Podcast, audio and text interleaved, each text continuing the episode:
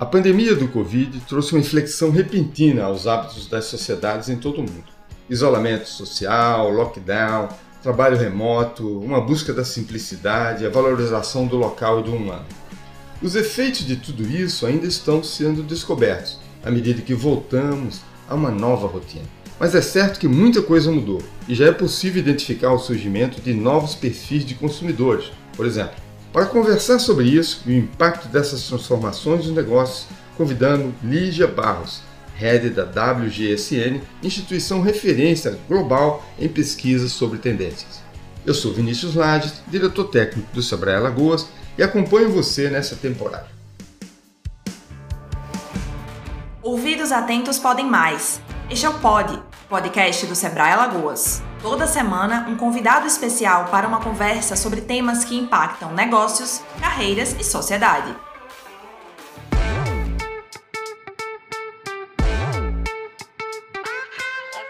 Lígia, seja muito bem-vindo ao Pod.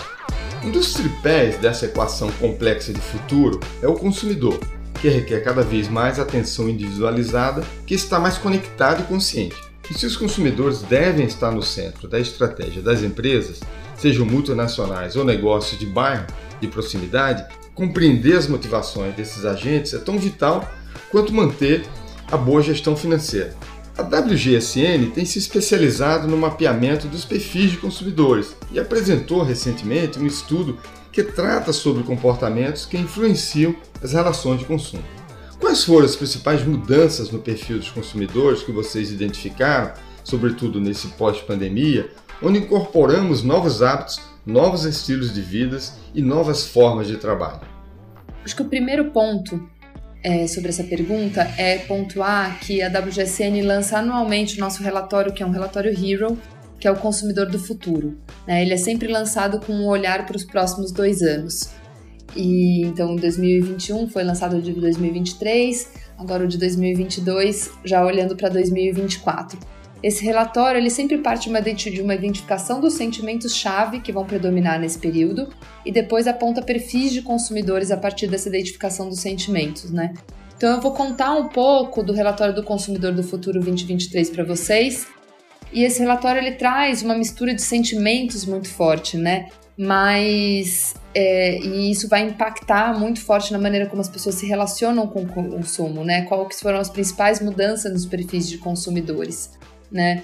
Mas é o que a gente vê com grande predominância é assim um perfil que tem uma necessidade de conexão emocional, uma valorização de bem-estar muito muito forte, né? Então que ele vai procurar consumir, se conectar com marcas que estejam proporcionando uma conexão dele com ele mesmo, dele com a comunidade, dele com o seu entorno. Então, tudo que, que relaciona no consumo, que proporciona esse, esse tipo de relação um pouco mais profunda, vai ser valorizada. Por outro lado, também tem um perfil que a gente vê muito mais prático e que valoriza cada vez mais a segurança e a fluidez. Então, uma jornada sem imprevistos é o grande valor desse, desse segundo perfil.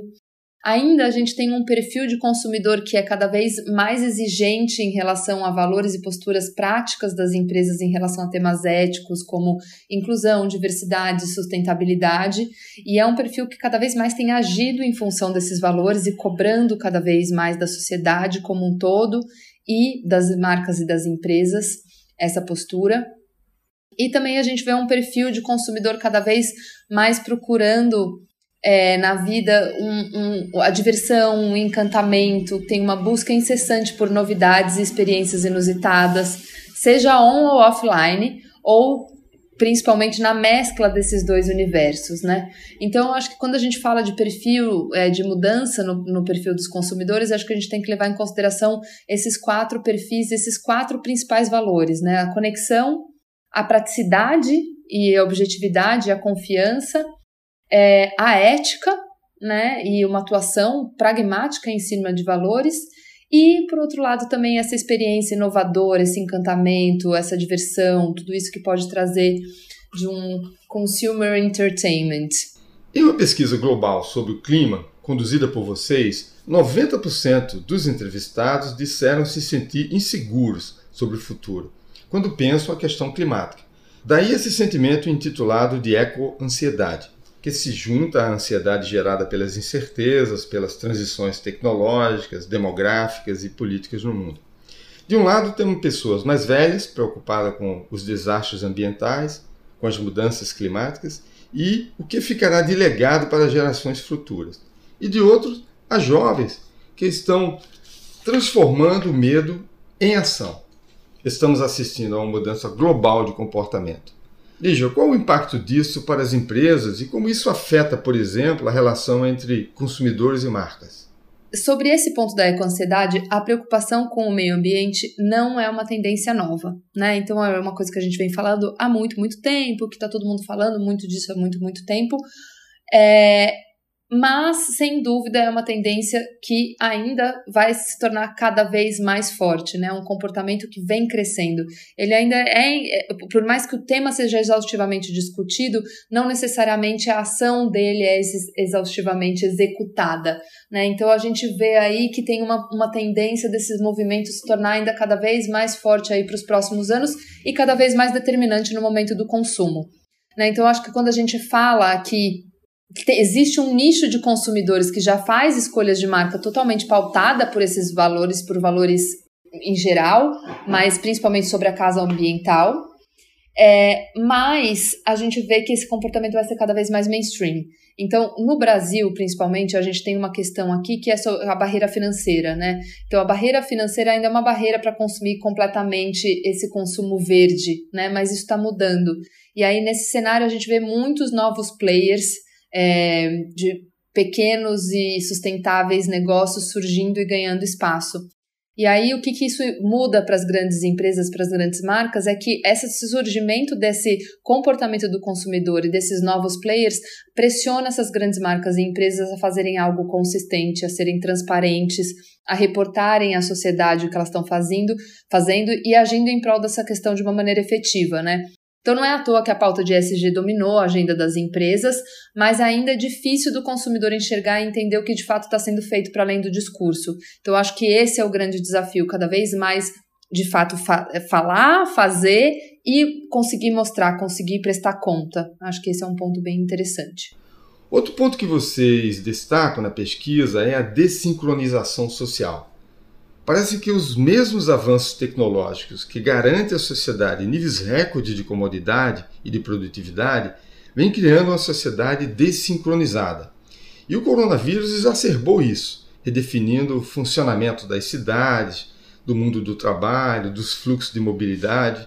Você pode falar um pouco mais sobre essa tal desincronização e seus reflexos, por exemplo, na estratégia das empresas? Sobre a questão da sincronização social e como que isso se reflete na estratégia das empresas, acho que o ponto é o que, que é essa desincronização? Né? Essa desincronização ela se intensificou muito, se tornou um movimento muito forte em função da pandemia, com o isolamento social em que a gente passou a nossa vida totalmente para o digital e cada um ou passou a operar em seu próprio horário, então cada um na sua casa fazendo o seu ritual, fazendo os seus horários, as suas coisas. Isso gera uma desincronização, né? Então, os rituais de sair de casa, de chegar em casa, de tomar banho antes do trabalho, de se, de se deslocar, de se deslocar de volta, tudo isso caiu por terra. E aí a gente acabou de deixar de, a gente acabou deixando de ter uma sincronia nessas funções e atividades uns com os outros, né? E além disso, muito do que aconteceu foi que o horário do trabalho se confundiu com o lazer e essa separação entre eles passou a acontecer de uma maneira muito rápida, né? Em um segundo você desliga a tela, abaixa a tela e aí já não é mais trabalho, você está dentro da sua casa fazendo seu jantar, cuidando do filho, enfim é, cada um com a sua rotina já da parte do lazer. E isso gera diversos efeitos na nossa cabeça e no nosso corpo, né? Tem uma questão física e emocional sobre essa desincronização. O efeito físico é um, o que a gente chama de um jet lag social, né? Então, é, assim como o jet lag de quando você viaja com o fuso horário, é, ele provoca uma sensação física mesmo de se sentir mais cansado, exausto, é, daí vieram as crises de insônia que aconteceram muito, que cresceram muito na pandemia, uma baixa imunidade, é, mas também fatores emocionais como um sentimento de nostalgia de, e de, de hum, ansiedade. Mas essa nostalgia foi um fenômeno muito forte e as pessoas foram cada vez mais buscar referências no passado, em um tempo em que era seguro. Já que aqui tem essa desincronização, eu não estou me entendendo muito no tempo, eu vou buscar no passado referências seguras, né? E aí veio com isso um boom da nostalgia muito forte, né, a partir desse fenômeno da desincronização, que já existia uma tendência de buscar referências no passado, mas nesses últimos dois anos a gente viu isso um retorno muito, muito forte, com muita força, principalmente dos anos 90.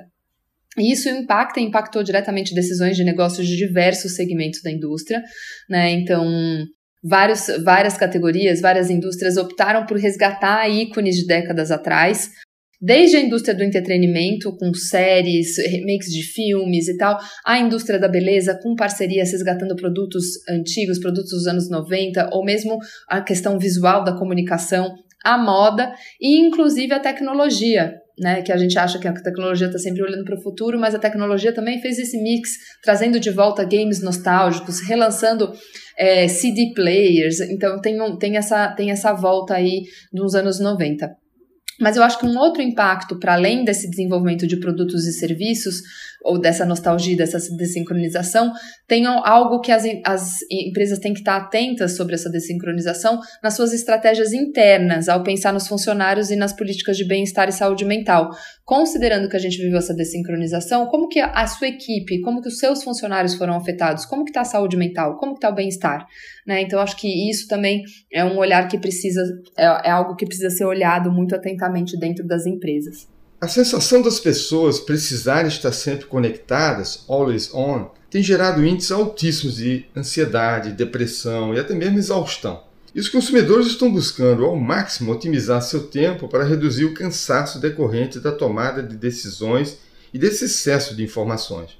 Ao que parece, a abundância de produtos, tanto nas lojas físicas quanto nas plataformas online, gera excessos e desestimula conversões. Uma das estratégias de engajamento que vocês recomendam é apostar na simplicidade das jornadas de compra.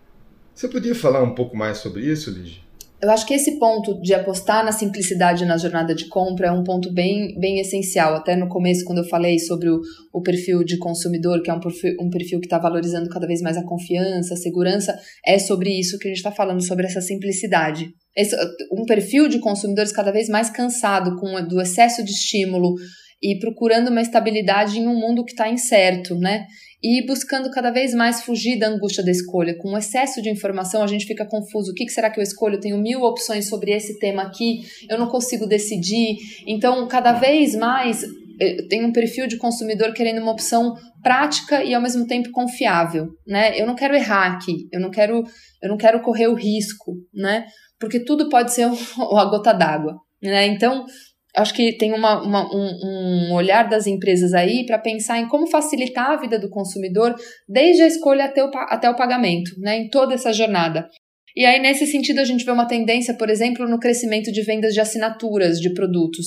Então, algo que a gente via é, é assinatura de serviços de streaming, por exemplo, que era a, a, serviço de assinatura era algo muito específico de alguns segmentos, né? E agora a gente vê um crescimento aí, uma expectativa de nos próximos dois anos quase todas as marcas que, se, que falem diretamente com o consumidor, que sejam marcas D2C, né, que é esse Direct to Consumer, estejam desenvolvendo opções de produtos de assinatura. E eu acho que um outro ponto que também é importante ressaltar nessa estratégia aí de simplicidade é pensar cada vez mais no refil automático, né? Então tem, um, tem um lado do refil por uma coisa de sustentabilidade, mas o que eu tô falando aqui é sobre um ponto de praticidade mesmo, assim, de combinar tecnologias que detectem que o produto está acabando e automaticamente se certifique de encomendar mais esse produto para que não falte, para que a pessoa não tenha que se surpreender com a falta e aí procurar e ter que escolher. Então, acho que são dois movimentos aí para ficar atentos nessa simplicidade da jornada. Lígia, o conceito de envelhecimento está mudando. Hoje, as capacidades individuais se sobrepõem à idade biológica. Vivemos uma era da longevidade ativa. Nesse cenário, há um movimento de sociedade redefinindo os conceitos e desafiando o culto à juventude. Nossas empresas estão preparadas para abordar o envelhecimento, essa longevidade ativa? Sobre a questão do conceito de envelhecimento, eu diria que as nossas empresas não estão totalmente preparadas para abordar nem para abrigar o envelhecimento. Eu acho que é uma discussão que tem surgido, tem, tem sido cada vez mais forte também, é uma pauta, mas eu não, eu não vejo ainda uma preparação completa para abrigar tudo, toda a complexidade que implica desse assunto. Mas isso está crescendo, essa discussão está crescendo e eu acho que nos próximos anos a gente vai ter, ver muitos movimentos nesse sentido. Mas eu acho que a, a, essa preparada nem para abordar nem para abrigar o envelhecimento, eu estou falando numa, numa, perspectiva externa de comunicação e posicionamento de marca, de abordar mesmo, de falar de um, um etarismo de uma maneira mais. É, sem tabus, menos estereotipada, mas também interna, de criar um ambiente saudável para trabalhadores mais velhos. Né? Então, tem uma pesquisa recente feita nos Estados Unidos pela Associação de Aposentado deles, que apontou que 96% dos trabalhadores mais velhos acreditam que as leis de discriminação por etarismo deviam ser mais rígidas. E eu acho que isso é um super dado, 96%. Né? Acho que eu, eu, não tenho conhecimento dessa pesquisa aqui no Brasil, mas eu acredito que, que aqui é, é igual ou talvez até ainda pior. Isso considerando que em 2050 65% da população vai ter mais de 65 anos. Né? E 50% das pessoas que nascem hoje vai viver mais de 100 anos, vão viver mais de 100 anos. Então é um assunto que é super urgente e eu acho que ainda um pouco discutido, mas pouco executado. Nessa sociedade cada vez mais inclusiva, muitas marcas já estão se vendo quase que obrigadas a se posicionar em pautas afirmativas em defesa de direitos ou abraçando causas como a diversidade, LGBTQIA, antissexista, antirracista e por aí vai. Muitas delas acabam fazendo isso apenas por meio da publicidade, mas quando mergulhamos nas jornadas do cliente, ainda nos deparamos com os velhos padrões. Muitas vezes as corporações ainda não mudaram por dentro. Não basta ter diversidade ou defender a diversidade e inclusão mas aplicá-las efetivamente ter uma cultura inclusiva. Né? Isso gera um grande ponto de atenção para as empresas, não é mesmo, Lígia? Essa falta de integridade ou esquizofrenia é facilmente percebida pelos clientes. Sim, eu acho que essa a falta, é, essa, esse gap entre discurso e ação é muito percebida. Acho que a sociedade está muito atenta. Eu acho que tem um público é, cada vez mais atento ao, a esses valores e cobrando isso das marcas. E isso, eu acho que essa discussão volta para o ponto que a gente falou no início sobre sustentabilidade, né? As pessoas estão mais atentas a temas políticos e causas sociais diversas, né? Existe uma nova narrativa sendo construída por minorias e esse discurso sendo cada vez mais mainstream e deslizes não são mais tolerados. Né? Então, como a gente vê no estudo do consumidor do futuro 2023, tem um perfil de consumidor que está fazendo justiça e inclusão muito com as próprias mãos, criando suas marcas que sejam relevantes ou comprando só de marcas que tenham uma postura coerente ou boicotando e cancelando marcas que não sejam coerentes, né? Então eu acho que isso é essencial é, que as marcas abordem isso, tanto externamente quanto internamente, porque eu acho que é uma questão urgente, né? Esses temas são tão essenciais, vão ser cada vez mais questionados, e quem não entrar nesse barco eventualmente pode ser cancelado. Né? Então, acho que esse é um, um, é um ponto bem importante das marcas prestarem atenção. Lígia, só tenho a agradecer por esse compartilhamento tão oportuno quanto enriquecedor. Né? Foi, foi um prazer ter você conosco nessa temporada. Muito obrigado. Muito obrigada, foi um super prazer participar do podcast. Espero que vocês tenham gostado. Um beijo. Esse foi mais um episódio da segunda temporada do Pod, o podcast do Sebrae Alagoas. Até a próxima. Este foi o Pod, o podcast do Sebrae Alagoas. Saiba mais sobre nós em www.sebrae.com.br/alagoas e nos acompanhe nas redes sociais. Sebrae, a força do empreendedor brasileiro.